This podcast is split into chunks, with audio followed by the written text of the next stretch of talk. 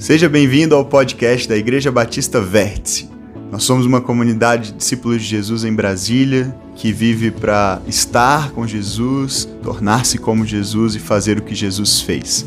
Aqui você encontra as nossas mensagens de domingo e em breve mais programas também para edificar e fortalecer a sua fé. Eu espero que você curta o episódio de hoje e Deus te abençoe. E nós estamos caminhando numa série de mensagens. Essa é a terceira parte. A gente vai ter mais um domingo, domingo que vem encerrará essa série chamada Jesus do começo ao fim e antes e depois, porque nós cremos que Jesus é de fato o começo e o fim de todas as coisas. Na verdade, ele se apresentou assim, ele disse: "Eu sou o alfa e o ômega, o princípio e o fim". E nós temos caminhado na introdução do Evangelho de João, no capítulo 1 do Evangelho de João, do verso 1 ao verso 18, e percebido de que maneira o apóstolo João apresenta esse Jesus, que não só é o começo de tudo o que existe, mas na verdade o próprio Criador, aquele que estava presente desde a criação e antes dela, mas que deu vida a tudo que tem vida, que foi a origem de tudo que existe, inclusive das nossas vidas, e é também o sustentador, aquele que nos mantém, que nos fortalece, que nos capacita a avançar e como nós estamos começando uma igreja, nós queríamos começar falando sobre ele, sobre o fato de que a igreja é um projeto não pessoal ou humano da nossa família ou do grupo que se tem formado aqui na nossa igreja, mas a igreja é um projeto do próprio Jesus. Por isso ele é quem dá origem à igreja, ele quem sustenta a igreja e ela triunfará por causa disso. Amém? É, e a gente vai dar sequência. Domingo que vem a gente termina essa série. Domingo que vem temos ceia primeiro domingo de março, a gente vai celebrar a ceia do Senhor e a gente vai ter um café da manhã também, para a gente poder se conhecer melhor. Então a ideia do domingo que vem é que você chegue, quem, claro, quiser vir participar com a gente, você chegue um pouco mais cedo, às 9 horas, e traga alguma coisa para a gente compartilhar. Um pão de queijo, um, um, um, um bolo, o que mais? queijo, presunto, o que você quiser, um requeijão, uma manteiga, um suco e a gente vai ter um café bem gostoso de 9 até as 10 e depois a gente vai ter a nossa celebração. Tudo bem? Combinado? Maravilha. Vamos para o texto. A gente está lendo sempre o texto completo, João 1, de 1 a 18. E aí depois hoje a gente vai se concentrar numa terceira sessão aqui desse texto, que vai do verso 10 ao verso 13. Mas vamos ler o texto todo? Você pode abrir a sua Bíblia aí se você tiver uma ou acompanhar aqui também. No princípio era aquele que é a palavra. Ele estava com Deus e era Deus. Ele estava com Deus no princípio. Todas as coisas foram feitas por intermédio dele, e sem ele nada do que existe teria sido feito. Nele estava a vida, e esta era a luz dos homens. A luz brilha nas trevas, e as trevas não a derrotaram. Surgiu um homem enviado por Deus chamado João. Ele veio como testemunha para testificar acerca da luz, a fim de que por meio dele todos os homens crescem. Ele próprio não era a luz, mas veio como testemunha da luz. Estava chegando ao mundo a verdadeira luz que ilumina todos os homens. Aquele que é a palavra estava no mundo e o mundo foi feito por intermédio dele, mas o mundo não o reconheceu. Veio para o que era seu, mas os seus não o receberam. Contudo, aos que o receberam, aos que creram em seu nome, deu-lhes o direito de se tornarem filhos de Deus, os quais não nasceram por descendência natural, nem pela vontade da carne, nem pela vontade de algum homem, mas nasceram de Deus. Aquele que é a palavra tornou-se carne e viveu entre nós. Vimos sua glória, glória como do unigênito vindo do Pai, cheio de graça e de verdade. João dá testemunho dele, ele exclama: Este é aquele de quem eu falei. Aquele que vem depois de mim é superior a mim, porque já existia antes de mim. Todos recebemos da sua plenitude graça sobre graça. Pois a lei foi dada por intermédio de Moisés, a graça e a verdade vieram por intermédio de Jesus Cristo. Ninguém jamais viu a Deus, mas o Deus unigênito que está junto do Pai o tornou conhecido. Ah, dos versos do verso 1 ao verso 3, nós, nós vimos no domingo retrasado, nosso primeiro domingo, a metáfora que João usa aqui na abertura do seu evangelho para falar sobre Jesus. Ele não usa o nome Jesus até o verso 17. Mas a gente sabe que ele está falando sobre Jesus desde o início. Quando você lê o evangelho todo, e sobretudo quando você tem uma visão mais panorâmica da Bíblia toda, você sabe que João está tomando emprestado um termo aqui nos primeiros versos, que é essa, essa ideia da palavra, em algumas traduções o verbo, é, no grego logos, o conhecimento, a sabedoria, uh, que era um termo usado pelos filósofos gregos da antiguidade para falar sobre isso, sobre conhecimento, sobre sabedoria, mas João pega algo que é um atributo de Deus, porque Deus é a fonte de toda a sabedoria, sabedoria, ele é sábio, e ele usa esse termo para se referir a Jesus, a segunda pessoa da Trindade, o Filho, como sendo Deus, mas sendo ao mesmo tempo distinto de Deus. Ele estava com Deus e era Deus, percebe? E a gente falou sobre isso na primeira semana. Nós vimos que quando ainda não há nada, já há Deus e, consequentemente, já há também Jesus, porque Deus, o Pai Jesus, o Filho, são um só. E antes que qualquer coisa exista, eles já estavam lá. É, tudo que um dia começou teve o seu começo nele. Ele é quem dá origem, não só à natureza criada, como cantamos hoje numa das músicas, mas à nossa própria vida e a qualquer iniciativa que se, faz, que se faça na terra ou no céu. Tudo tem o seu, o seu início, a sua origem nele. E nós vimos também na primeira semana que Jesus é esse vértice. Você vê que eu já estava né, sendo né, é, é, misteriosamente usando esse termo, porque a gente já tinha segundas intenções com ele. Mas que Jesus é esse vértice, esse ponto de encontro entre terra e céu, que conecta céu e terra. Conecta Deus e os homens, conecta o eterno e o agora. É por isso que a gente tem usado esse nome, porque nós queremos ser essa igreja que é esse ponto de encontro, de conexão de Deus com pessoas e entre nós, como uma comunidade que vai nascendo. Uh, um lugar onde a gente vive aquela oração que Jesus fez e nos ensinou a fazer: seja feita a tua vontade na terra como é no céu. Que venha o teu reino. Nós queremos ser instrumentos para que o reino de Deus venha. Na semana seguinte, vimos do verso 4 ao verso 9 a metáfora, a segunda metáfora que João usa depois de falar de Jesus como a palavra, ou o verbo, o conhecimento, a sabedoria, ele fala de Jesus como a luz a luz que brilhou nas trevas e que não foi derrotada pelas trevas. Nós vimos João Batista sendo apresentado aqui por, pelo outro João, o xará dele, o João Apóstolo, né? Ele fala: surgiu um homem chamado João, a gente fica na dúvida. Tá falando de si mesmo, porque o autor do livro é o João também? Não, ele tá falando de João Batista. E João Batista, ele diz, ele veio como uma testemunha da luz. Ele não era a luz, mas ele veio para falar a respeito da luz. É isso que a testemunha faz. Ela, ela fala a respeito de algo que ela viu, de alguém que ela conhece, de um fato que aconteceu e ela testemunhou.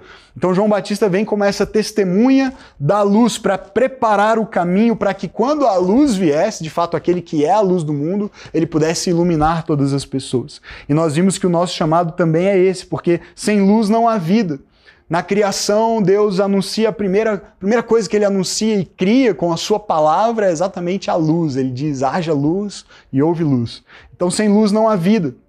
Nós vimos também que nós somos testemunhas da luz. Nós somos chamados para falar a respeito da luz, tal como João Batista falou sobre a luz, porque Jesus veio de fato logo após João iniciar seu ministério e desde então, desde a sua primeira vinda e até o seu retorno, que nós cremos, cremos que está se aproximando, ele está desfazendo as obras daquele que é o príncipe das trevas, príncipe da escuridão. A palavra de Deus deixa claro isso, que nós vivemos num mundo que era dominado pelas trevas, um mundo no qual irrompeu a luz de Deus na criação, e a luz que é o próprio Jesus está brilhando para desfazer a escuridão, trazendo claridade aos lugares escuros ao nosso redor, mas sobretudo dentro de nós. Porque o mesmo mal que habita lá fora é o mal que habita em mim e em você, se nós formos honestos. Todos temos áreas de sombra, de escuridão, de pecado, e nós precisamos que essa luz brilhe não só lá no mundo, lá na Ucrânia nesse momento, né, na Rússia. Nós precisamos da luz de Deus brilhando em nós. Porque nós somos não só, é, e vamos falar disso, nós não somos só pessoas que observam o mal lá fora, mas nós contribuímos para o mal que existe também no mundo. Então nós precisamos dessa luz brilhando. E veremos um pouco mais sobre isso hoje. Vamos reler do verso 10 ao verso 13, porque a gente vai se concentrar muito nesses versos hoje. Eu quero. É, reler com vocês. Verso 10. Aquele que é a palavra, de novo ele, ele retoma aquela metáfora do início, né? Da palavra. Ele já estava no mundo e o mundo foi feito por ele, por intermédio dele, foi ele o agente da criação, mas o mundo não o reconheceu. Olha que interessante isso. Ele veio para o que era seu, mas os seus não o receberam. Contudo, então ele faz um destaque aqui, é, eles não o receberam, mas, mas teve, houve alguns que o receberam. Aos que o receberam, aos que creram em seu nome, deu-lhes o direito, pode ser traduzido também como o poder de se tornarem filhos de Deus. E esses, esses que se tornam filhos de Deus porque receberam, porque creram naquele que é a palavra, eles não nasceram por descendência natural, nem pela vontade da carne, nem pela vontade de algum homem, mas nasceram de Deus. Interessante isso. O, o autor aqui, o apóstolo João, está deixando claro para nós que existe uma resposta esperada a essa, a essa pessoa que ele chama de palavra e depois chama de luz do mundo, que nós sabemos que é identificada como Jesus Cristo. Existe uma postura e uma resposta que nós precisamos dar diante do fato de que ele veio até nós. E ele mostra que há basicamente duas opções aqui. Ele diz que ele veio para o que era seu, mas os seus não o receberam. Mas ao mesmo tempo ele diz alguns o receberam. E para esses, algo incrível acontece na vida desses que o recebem, na vida desses que creem nele, algo novo acontece. Eles, eles ganham um direito, um poder, é, é, tornam-se autorizados a viverem de uma maneira nova e diferente. E essa maneira é como filhos, filhos de Deus. Ao longo do seu ministério, Jesus sempre dividiu opiniões. Ele nunca foi unanimidade, né? Até a gente brinca com isso. Nem Jesus agradou todo mundo, é uma frase muito comum, né? Quando a gente desagrada alguém. Nem, nem Jesus agradou todo mundo, né? E, e, de fato, ele não, não agradou todo mundo. Ah, era impossível que as pessoas ficassem indiferentes a ele, isso é verdade. É, ele sempre demandava uma resposta, fosse ela positiva ou negativa. E continua sendo assim hoje. Sabe, continua sendo impossível se nós realmente nos dedicarmos a olhar para a vida de Jesus, para os ensinamentos de Jesus, para o exemplo de Jesus, continua sendo impossível permanecermos indiferentes a Ele. Não é possível simplesmente considerar Ele, como muitas pessoas fazem, e talvez seja o caso de alguns de nós, considerá-lo um grande sábio, um mestre da, da ética e da moralidade, um homem inspirador, como a nossa sociedade secular tenta fazer. Igualar Jesus a outros grandes nomes da história. E dizer, não, tudo aquilo que ele falou foi muito bom. As coisas que ele falou sobre amor, as coisas que ele falou sobre perdão, o exemplo que ele deu de serviço. As pessoas querem recortar essa parte de algumas falas e ensinamentos de Jesus, do exemplo dele, mas esquecer de muitas outras coisas que ele também disse e fez e que talvez não sejam tão palatáveis para o nosso mundo secular. Então, é, se nós formos honestos e enfrentarmos mesmo o Jesus inteiro, por completo, é impossível ficarmos indiferentes nessa postura de simplesmente reconhecer nele um grande mestre, um grande sábio. Sobre isso, C.S. Lewis escreveu o seguinte: olha que interessante.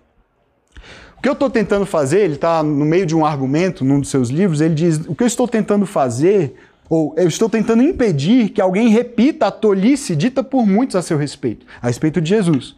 Estou disposto a aceitar Jesus como um grande mestre da moral, mas não aceito a sua afirmação de ser Deus. Essa é a única coisa que não devemos dizer. Um homem que fosse somente um homem e dissesse as coisas que Jesus disse, não seria um grande mestre da moral, seria um lunático, no mesmo grau que alguém de alguém que pretendesse ser um ovo cozido. Olha só, ele leva o argumento ao extremo, né? Ou então a outra opção seria o diabo em pessoa, porque seria um mentiroso, seria um enganador, alguém que tenta iludir os outros com as suas com seus argumentos. Faça a sua escolha, disse C.S. Lewis. Ou esse homem era e é o filho de Deus, ou não passa de um louco ou coisa pior. Você pode querer calá-lo por ser um louco, pode cuspir nele e matá-lo como a um demônio, ou pode prosternar-se a seus pés e chamá-lo de Senhor e Deus. Mas que ninguém venha com paternal condescendência dizer que ele não passava de um grande mestre humano. Ele não nos deixou essa opção e não quis deixá-la. Agora, parece-me óbvio que ele não era um lunático, nem um demônio. Consequentemente, por mais estranho, assustador e inacreditável que possa parecer, tenho que aceitar a ideia de que ele era e é Deus. Amém. Percebe o argumento que C.S. Lewis constrói? Ele diz: olha, se Jesus disse tudo o que ele disse acerca de si mesmo, ou ele estava maluco, e a gente tem que realmente desconsiderar tudo, tudo que ele fez, tudo que ele falou, porque ele estava fora de si, ou então ele era intencionalmente alguém é, mal intencionado, alguém que quis iludir as pessoas, alguém quis enganar as pessoas, falando mentiras acerca de si e do que ele veio fazer. Não resta outra opção além dessas duas.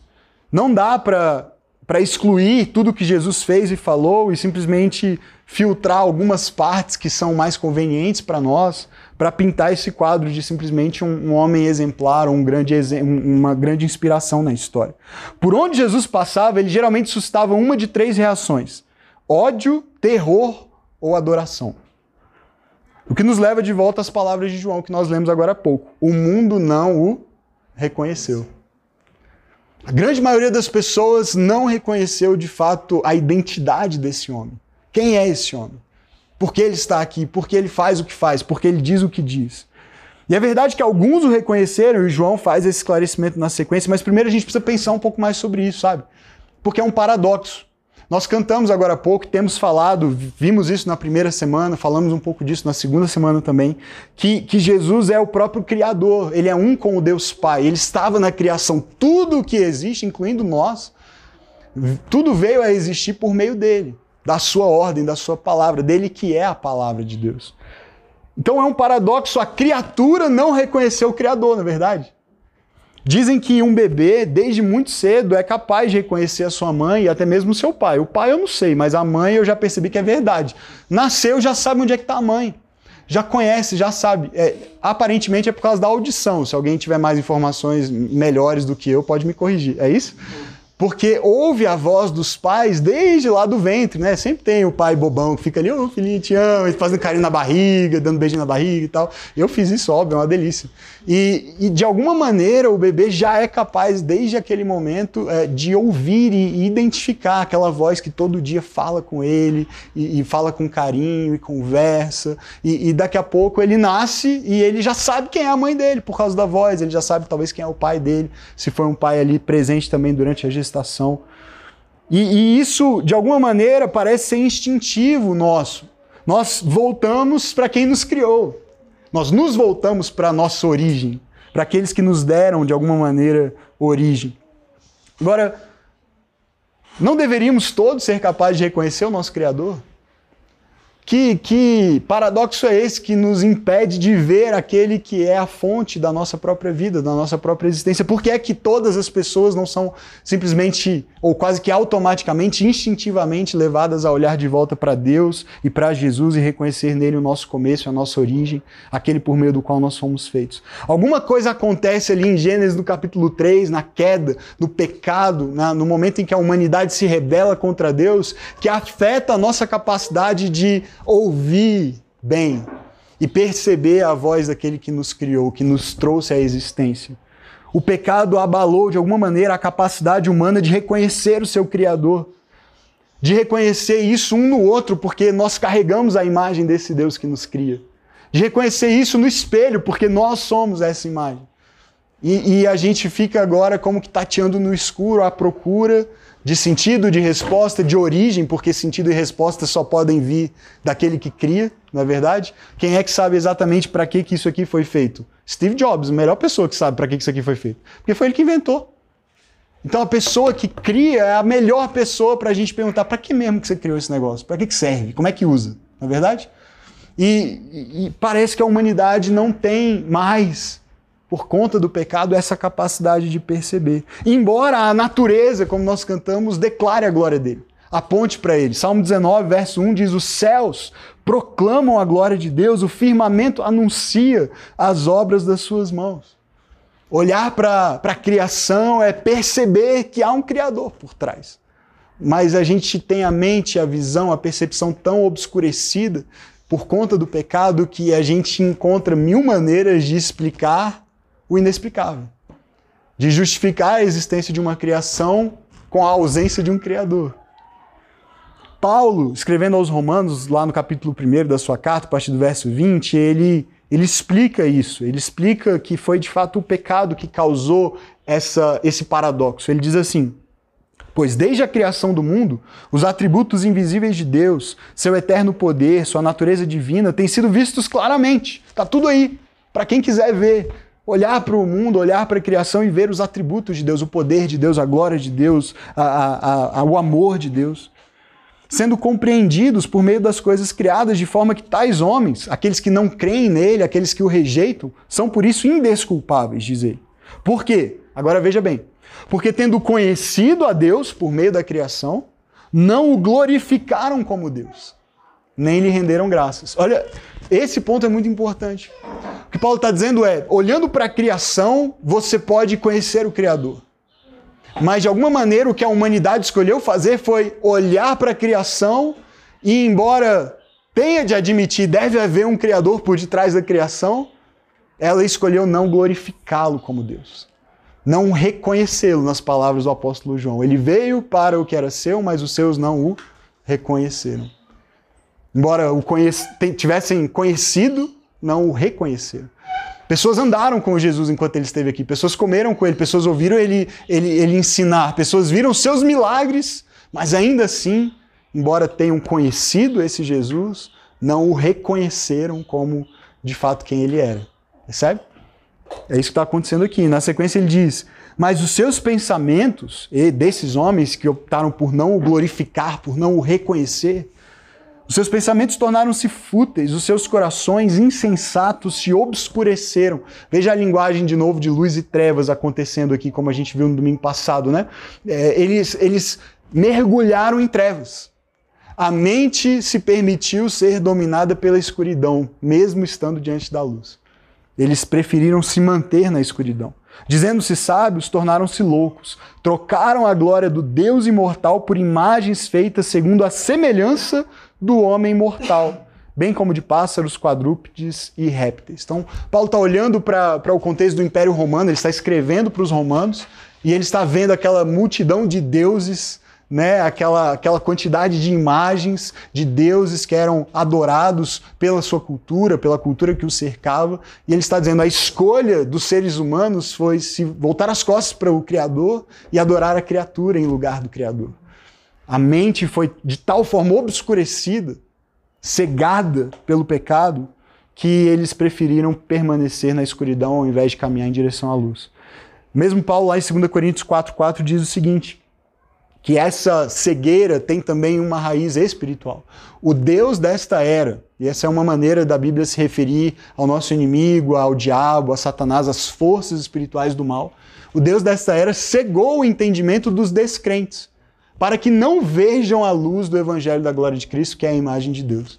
Então perceba, Deus nos cria como sua imagem e semelhança, nós podemos ver a imagem de Deus um no outro e em nós mesmos. O pecado obscurece, embaça essa imagem, a gente já não consegue percebê-la tão bem. Aí vem Jesus.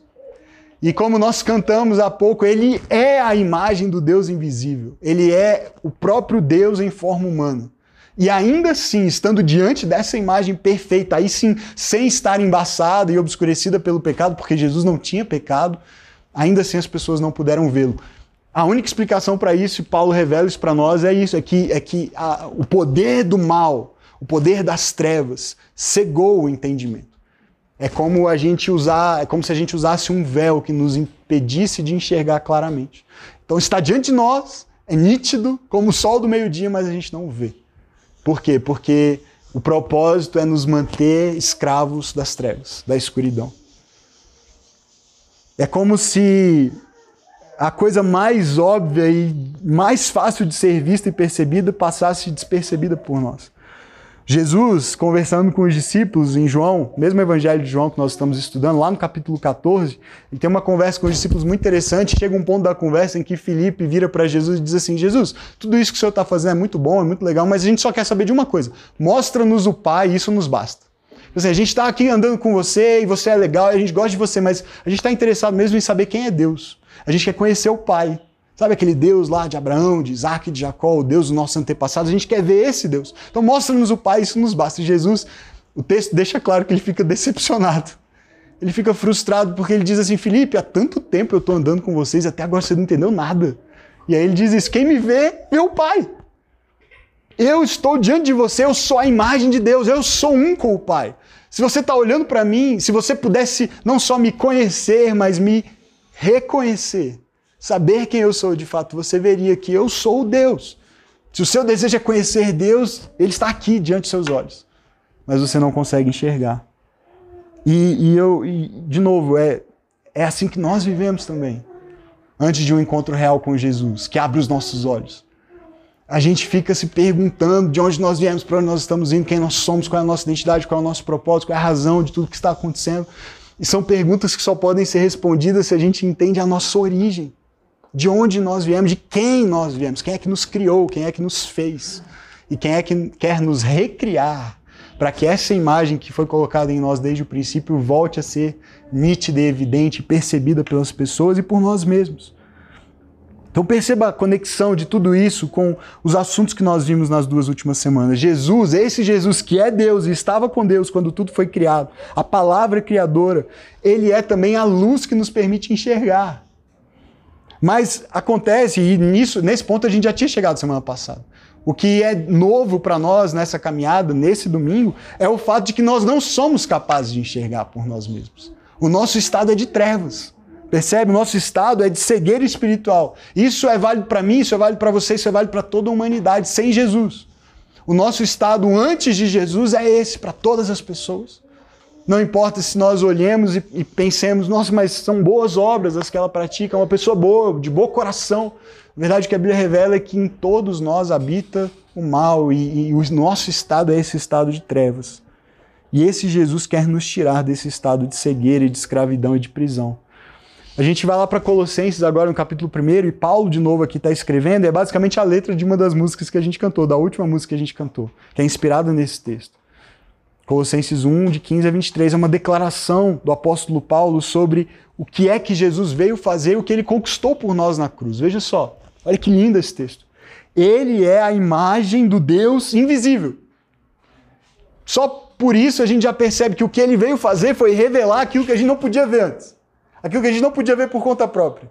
Ele veio para ser a imagem visível de um Deus que é invisível e que a gente não enxergava. O primogênito de toda a criação. Pois nele foram criadas todas as coisas. De novo, a conexão com João 1, a conexão com Gênesis 1, nos céus e na terra. As visíveis e as invisíveis. Sejam tronos ou soberanias, poderes ou autoridades.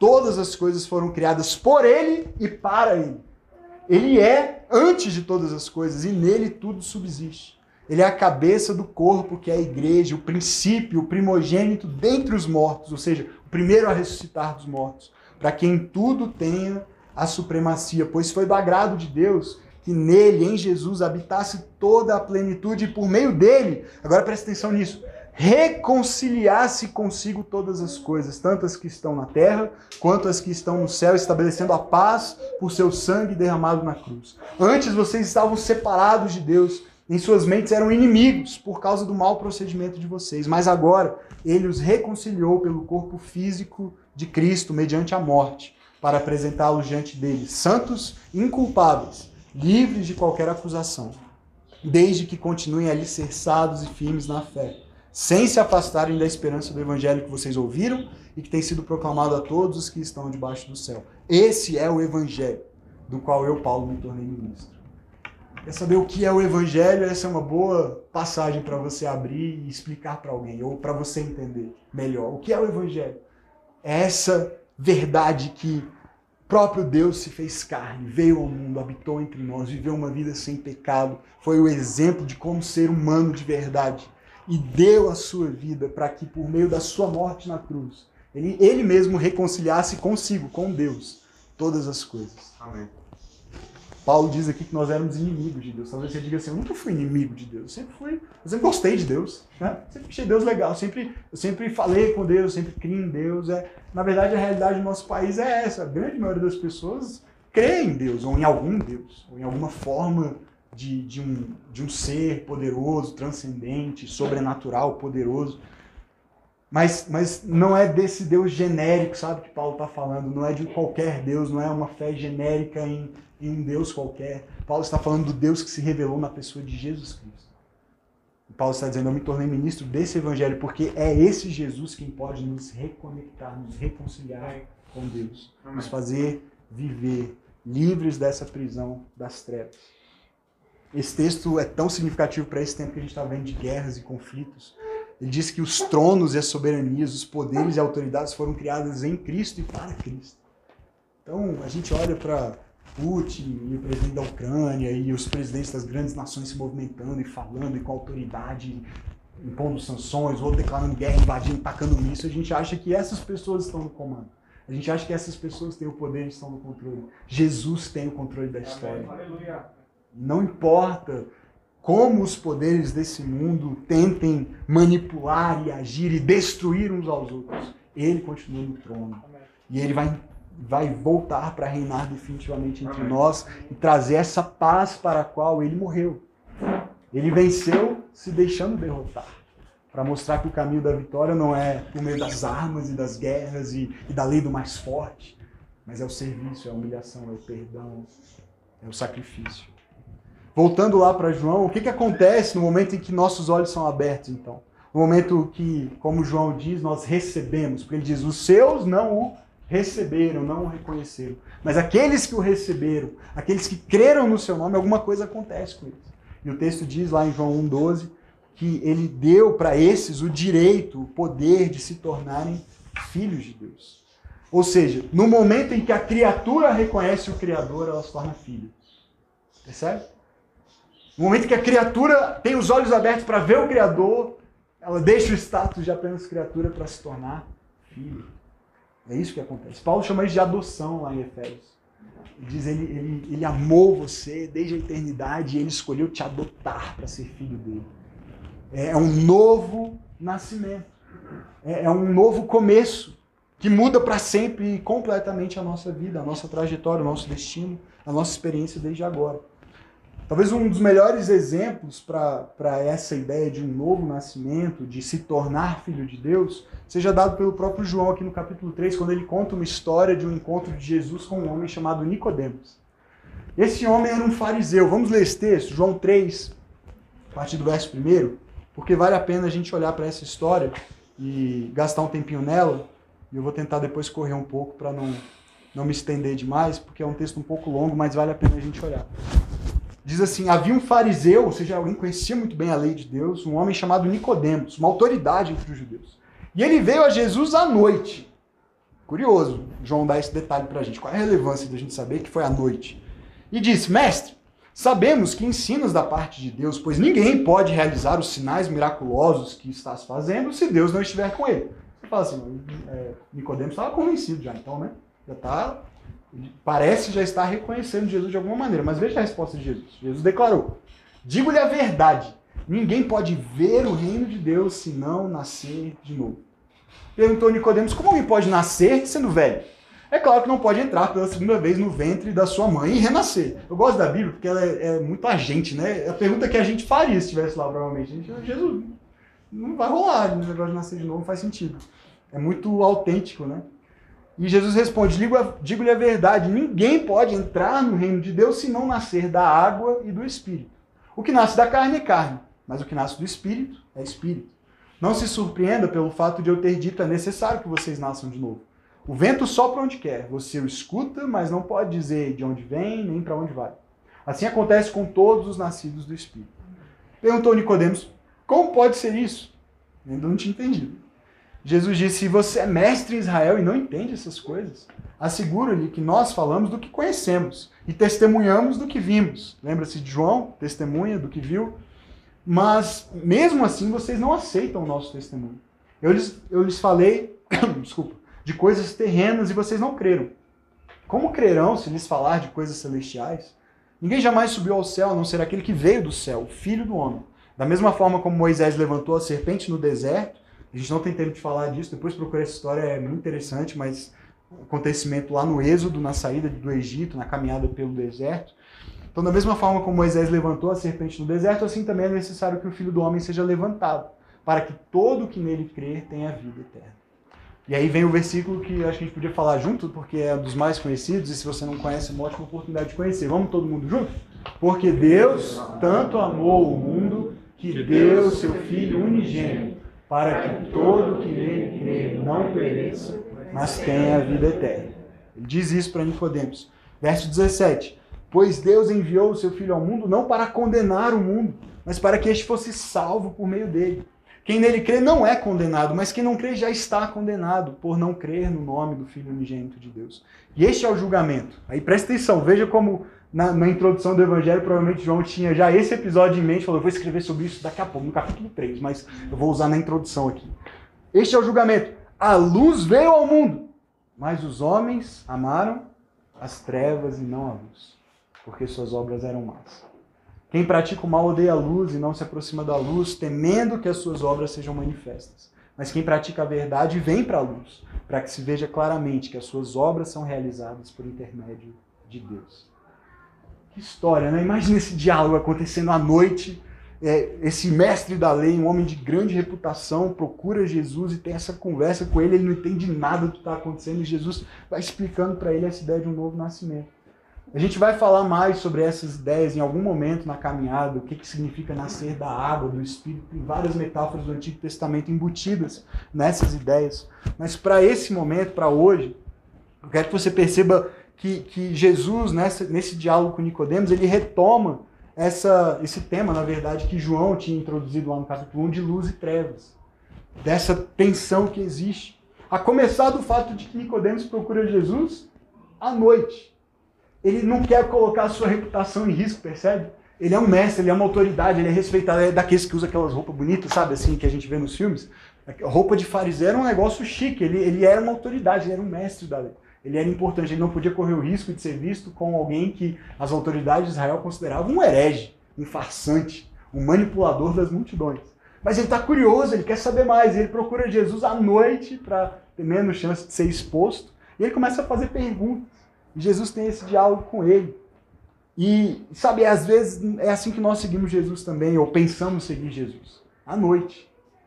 A gente se compromete com ele até o ponto em que nos parece seguro ou conveniente. E, e, a gente faz perguntas e a gente pede ajuda, a gente mostra interesse e na nossa percepção, às vezes, a gente mostra até fé.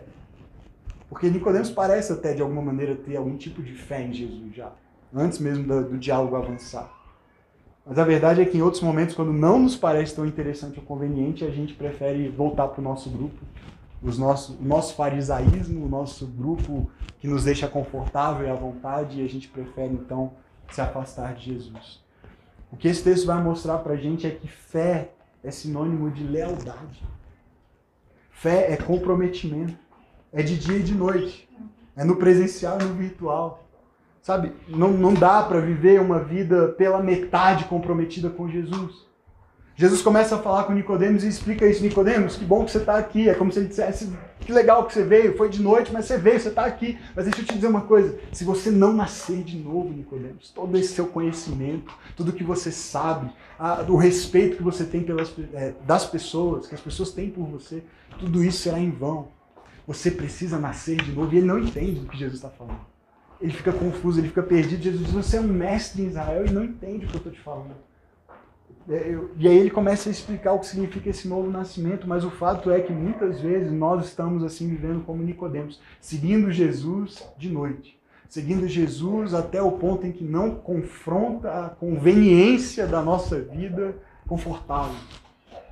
O ponto em que Jesus não se mistura e não se mete, não interfere muito nas minhas vontades nas minhas escolhas, nas minhas preferências, naquilo que me é agradável. Só que não funciona assim, sabe? Andar com Jesus não é não é no escuro, é na luz. Ele veio justamente para dissipar as trevas. Ele veio para pôr fim à escuridão. Então, se a gente tentar manter uma certa segurança e uma zona de controle, de autonomia, não vai adiantar, não vai resolver. Isso não é fé de verdade. Fé é fidelidade, é um sinônimo. Né? Fé e fidelidade são uma coisa só. A mesma palavra. Fé é fidelidade. Eu não tenho fé em Jesus se eu não sou fiel a Jesus. E ser fiel a Jesus significa entregar a minha vida por inteira. É por isso que ele disse: você tem que nascer de novo, cara. Não tem outro caminho, não tem outro jeito. Não dá para adaptar, não dá para você recortar umas partes e, e acrescentar a vida que você já leva. Ou você nasce de novo e experimenta uma vida completamente nova e diferente, em que Ele é Senhor, ou então você, você acha que está seguindo, você quer parecer que está seguindo Jesus, mas na verdade você continua seguindo a si mesmo, sendo dono do próprio nariz. Jesus novamente retoma esse contraste entre luz e trevas no final dessa passagem, falando basicamente a mesma coisa que João falou no capítulo 1 que nós estamos estudando. A luz veio ao mundo, mas os homens amaram as trevas João disse: Ele veio para o que era seu, mas os seus não o reconheceram. Jesus está dizendo: o problema não é que a luz não veio. O problema não é que a luz não foi vista, porque muitos o viram. Mas o problema é que os homens amaram mais as trevas do que a luz. É estranho isso, não é? É difícil de admitir isso. Quem em sã consciência optaria pelas trevas tendo a opção de viver na luz? Mas sabe uma coisa? O mal descansa, se acomoda no escuro. Todos nós temos quartos escuros dentro de nós, áreas de sombra. E o nosso coração, que a Bíblia diz que é enganoso e desesperadamente corrupto, Ele se acomoda onde os outros não podem enxergar a real condição dele. No escuro. Ele se alimenta de uma aparência de saúde para iludir até a si mesmo acerca da sua enfermidade mortal. E o problema dessa ilusão de conforto nas trevas, que é só uma ilusão mesmo, é exatamente a nossa falta de autopercepção. Que nos impede de perceber que, na verdade, a gente ama mesmo é a mentira. Se nós formos sinceros, nós amamos a sensação de segurança, ainda que falsa, adquirida quando nós escondemos a nossa miséria e o nosso pecado. E aí, na eventualidade de alguém nos descobrir, de alguém nos pegar no flagrante, a gente guarda na manga uma cartada final, que é nos apresentarmos como vítima. Já tem tanta escuridão lá fora, é claro que eu sou parte disso porque é um mundo mal. Eu estou cercado dele, eu sou influenciado por ele. Olha o que está na TV, olha o que está nas conversas, olha o que está nas notícias, olha o que está nas redes sociais. Como é que eu vou ficar indiferente ou, ou não ser atingido ou influenciado por um mundo de trevas? Embora isso seja verdade, é muito escuro lá fora, o fato é que também é escuro aqui dentro. As trevas lá fora não justificam os meus escorregões, porque eu preciso admitir o meu estado também de escuridão, de trevas. Porque se não fosse isso, se não houvesse escuridão em nós, só houvesse escuridão nos outros e lá fora, nos sistemas do mundo, convenhamos, no momento em que a luz brilhasse, todo mundo correr para ela, não é verdade? Se o problema está sempre no outro, se o problema está lá fora, se o problema está no mundo, se o mal jaz lá, se o mal está tá no outro e, e lá fora, no momento em que houvesse uma esperança de luz, todo mundo ia querer. Mas por que é que mesmo a luz brilhando, as pessoas permanecem ou preferem permanecer nas trevas? Por que é que mesmo nós sabendo o que é certo e melhor, e o que é que honra e agrada a Deus, muitas vezes permanecemos nos mesmos pecados? É porque há trevas dentro de nós, e como Jesus disse, os homens amaram as trevas porque as suas obras eram más. Eles preferiam ficar no lugar onde eles podem esconder quem de fato eles são. Porque expor isso é, é constrangedor, é humilhante, é, é vergonhoso, talvez. A gente tem medo de trazer para a luz a verdade do que há no nosso coração, do que passa pela nossa mente, dos nossos desejos, dos nossos pensamentos, das coisas que a gente acessa, das conversas que a gente tem, dos lugares que a gente frequenta. Às vezes a gente a gente sabe que lá no fundo, no nosso coração, existe muita coisa feia. E aí, se a luz estiver apagada, é menos feio, porque é menos exposto.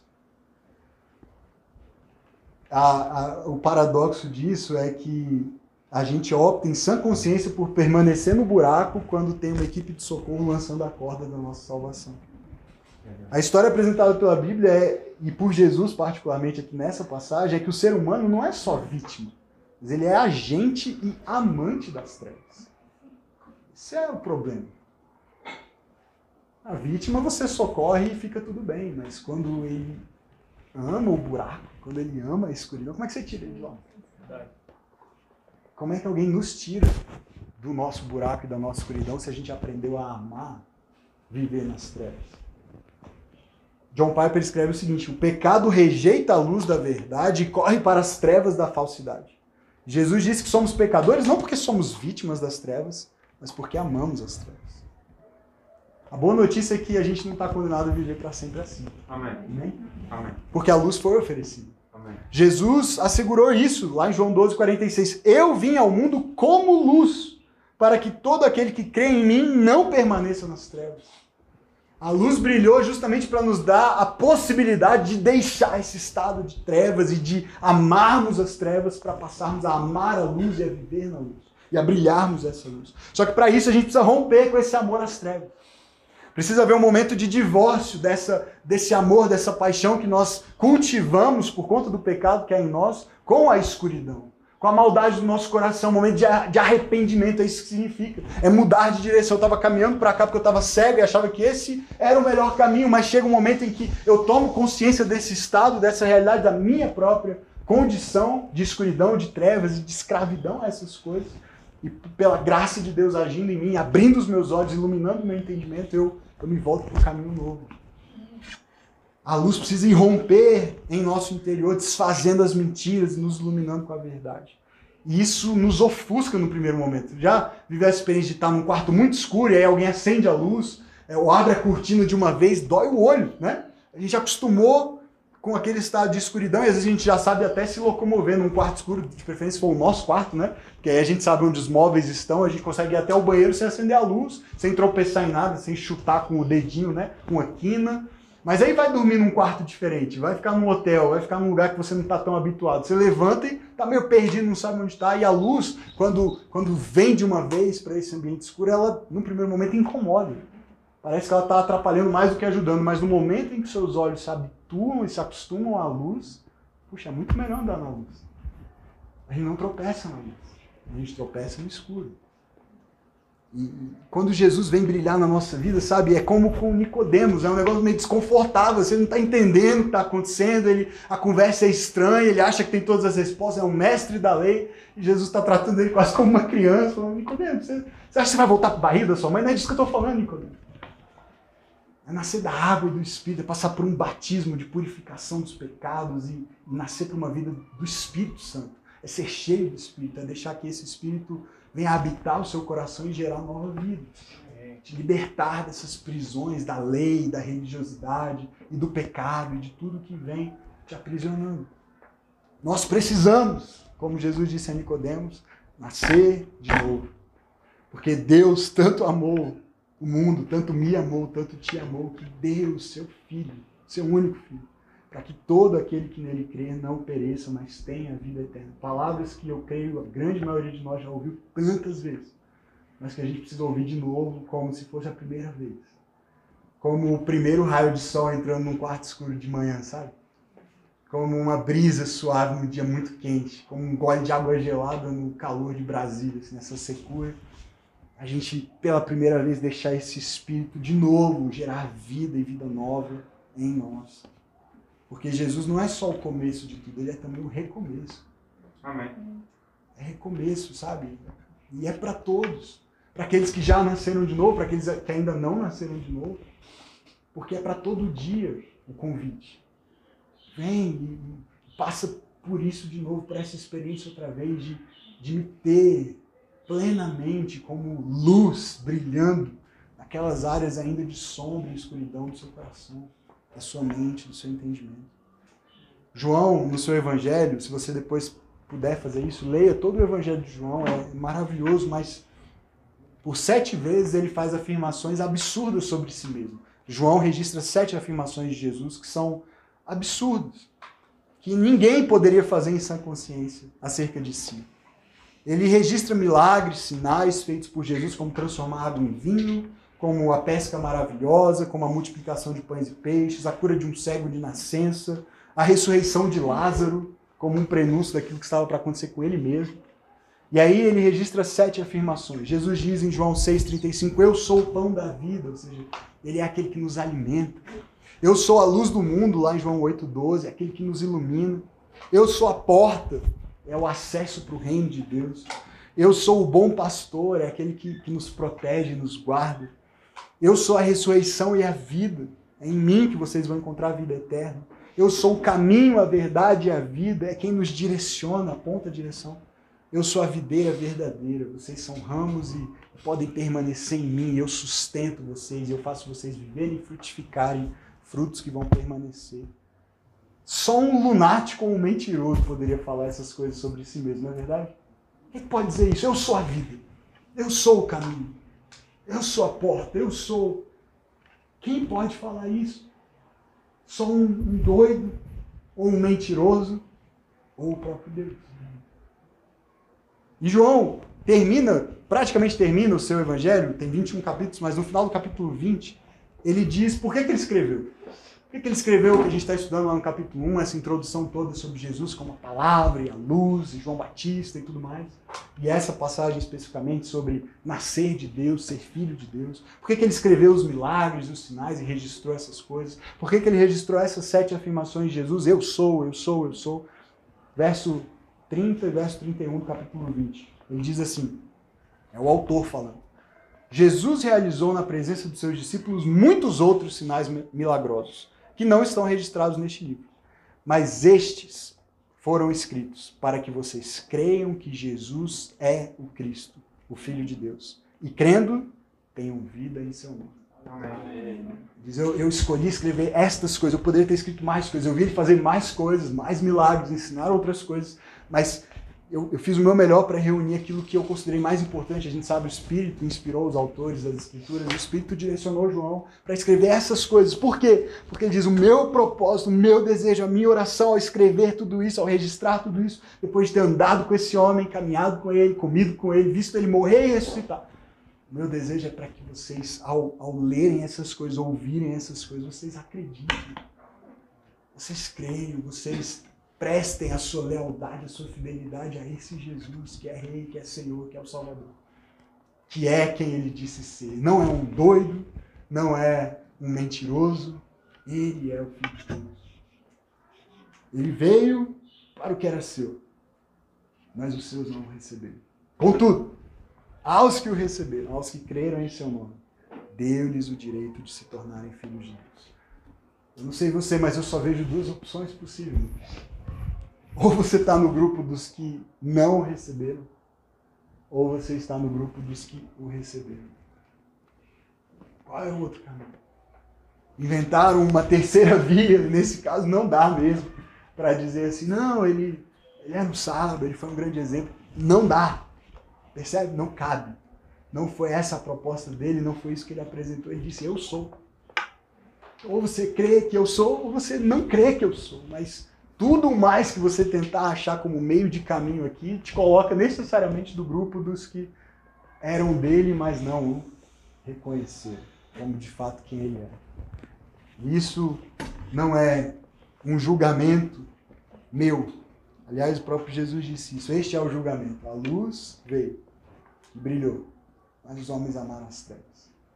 E ele não veio para condenar ninguém, ele veio para salvar. Mas ele diz: quem não crê não é que eu estou condenando, já está condenado. Porque não crer nele significa não ser filho de Deus. E não ser filho de Deus significa viver uma vida miserável. Longe do Pai. Longe daquele que ama você a ponto de dar o próprio filho para morrer por você. Eu quero que a gente ore agora e a gente vai cantar uma música, na verdade. O pessoal da banda puder nos ajudar aqui. Obrigado por ouvir esse episódio do nosso podcast da Igreja Batista Vértice. Para mais informações sobre quem nós somos, onde nós estamos, você pode acessar igrejavertice.com ou no Instagram, arroba Igreja Vértice.